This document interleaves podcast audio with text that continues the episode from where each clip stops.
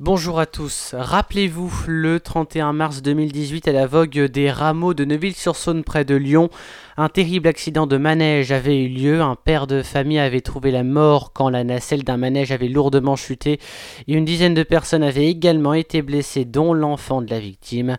L'affaire, jugée ce mercredi à Lyon, a mis le point sur un problème de sécurité du manège. Le propriétaire avait bien réalisé le contrôle annuel obligatoire de son attraction, mais le contrôleur n'était pas allé voir dans l'antre de la machine, n'y étant pas obligé par la loi. Le problème qui entraîna la mort du quadragénaire était justement invisible à l'œil nu. Trois ans de prison, dont deux avec sursis probatoire, ont été requis contre le gérant du manège, ainsi qu'une interdiction définitive d'exercer l'activité de forain. Une personne âgée euh, est recherchée à Loyette dans l'Ain. Sa disparition est jugée inquiétante et un large dispositif de recherche a été déployé. La personne est une femme d'une soixantaine d'années. Pas plus d'informations pour le moment. Elle aurait quitté son domicile dans la nuit de mercredi à jeudi. Deux équipes cynophiles des pompiers et des gendarmes se sont mobilisées hier. Plus d'infos sur le compte Twitter de la gendarmerie. Elle s'appelle Le Brun, BR cette monnaie locale a été lancée samedi à Bourg-en-Bresse par une association. Elle peut être utilisée dans les 75 communes du Grand Bourg agglomération, une façon de promouvoir les circuits courts. L'association France Parkinson organise une rencontre demain à Lyon. L'objectif informer et sensibiliser sur la maladie, animé par le professeur Stéphane Taubois, neurologue au CHU de Lyon, et sera suivi d'un temps d'échange avec les intervenants. Un rendez-vous donc au palais de la Mutualité, salle Édouard Herriot, Lyon 3e. L'événement Soupe en scène revient aujourd'hui et demain pour une neuvième édition sur la place de la République, euh, organisée par l'association Envie d'un sourire. L'événement récolte des fonds au profit du foyer de Notre-Dame des Sans-Abri. Le chef Fabrice Bonneau, accompagné de bénévoles, cuisiniers et artistes, anime cet événement caritatif. Face à la hausse des prix des carburants en France, le gouvernement a décidé d'agir. Le Premier ministre Jean Castex a annoncé cette mesure il y a déjà quelques semaines. Il donc d'un forfait de 100 euros. Les employeurs, les caisses de retraite et Pôle emploi verseront cette aide en décembre ou fin janvier, Victor Macquart. La prime Castex, pour qui et pour quand et comment? Face à la peur du retour des Gilets jaunes, Jean Castex, Premier ministre, a annoncé une indemnité inflation de 100 euros.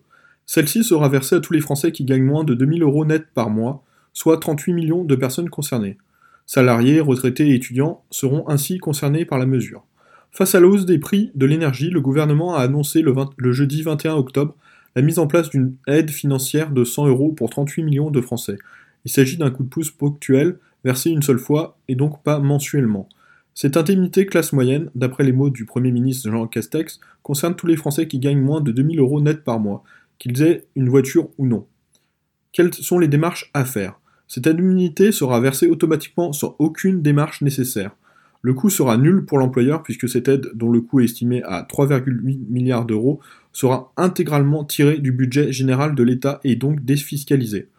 Quelles sont les périodes de référence? Pour les revenus de remplacement, retraite, invalidité, chômage, le revenu de référence sera celui du mois d'octobre 2021.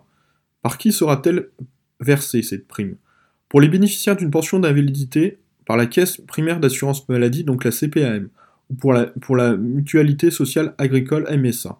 Concernant les bénéficiaires des minima sociaux tels que l'allocation adulte handicapé, aussi appelée AH, du RSA ou du RSO, ou par la caisse, euh, elles seront versées pardon, par la caisse directement d'allocation familiale, CAF, ou par la caisse de MSA selon le régime de rattachement. Pour les bénéficiaires de l'AFIS et de l'AVFS directement par la MSA, pour les bénéficiaires de prestations sociales ayant eu une activité professionnelle en octobre 2021 le versement sera assuré par leur employeur s'ils sont salariés ou leur savent directement s'ils sont travailleurs indépendants ou micro-entrepreneurs dès décembre 2021. Cela inclut les travailleurs aussi en établissement ou en service d'aide par le travail ESAT, par qui l'indemnité sera versée directement par l'employeur, donc en décembre 2021. Quand sera-t-elle versée? Donc les premiers à toucher cette prime euh, pourront en bénéficier pardon, en décembre 2021, en commençant par les salariés. Quant aux bénéficiaires des prestations sociales, ils la recevront que en janvier 2022. Ils n'auront aucune démarche à faire pour l'obtenir, les 100 euros seront versés automatiquement et en une seule fois. Qu'en est-il des allocataires en activité? Les allocataires qui travaillent qui ont travaillé ou qui travaillent au mois d'octobre 2021 recevront la prime d'activité directement par leur employeur ou par l'URSSAF s'il s'agit d'activités indépendantes. Et vous, êtes-vous donc éligible à cette prime exceptionnelle et trouvez-vous que c'est une bonne mesure pour faire face à l'inflation? On attend vos réactions. Bien sûr, sur lyonforadio.fr, sur les réseaux sociaux, vos réactions, les attend, donc n'hésitez pas à nous envoyer vos messages.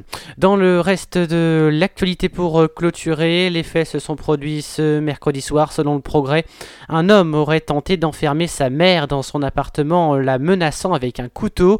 L'individu aurait ensuite mis le feu à ce même logement. C'est à ce moment-là que des policiers sont intervenus et ont enfoncé la porte afin de sortir la mère.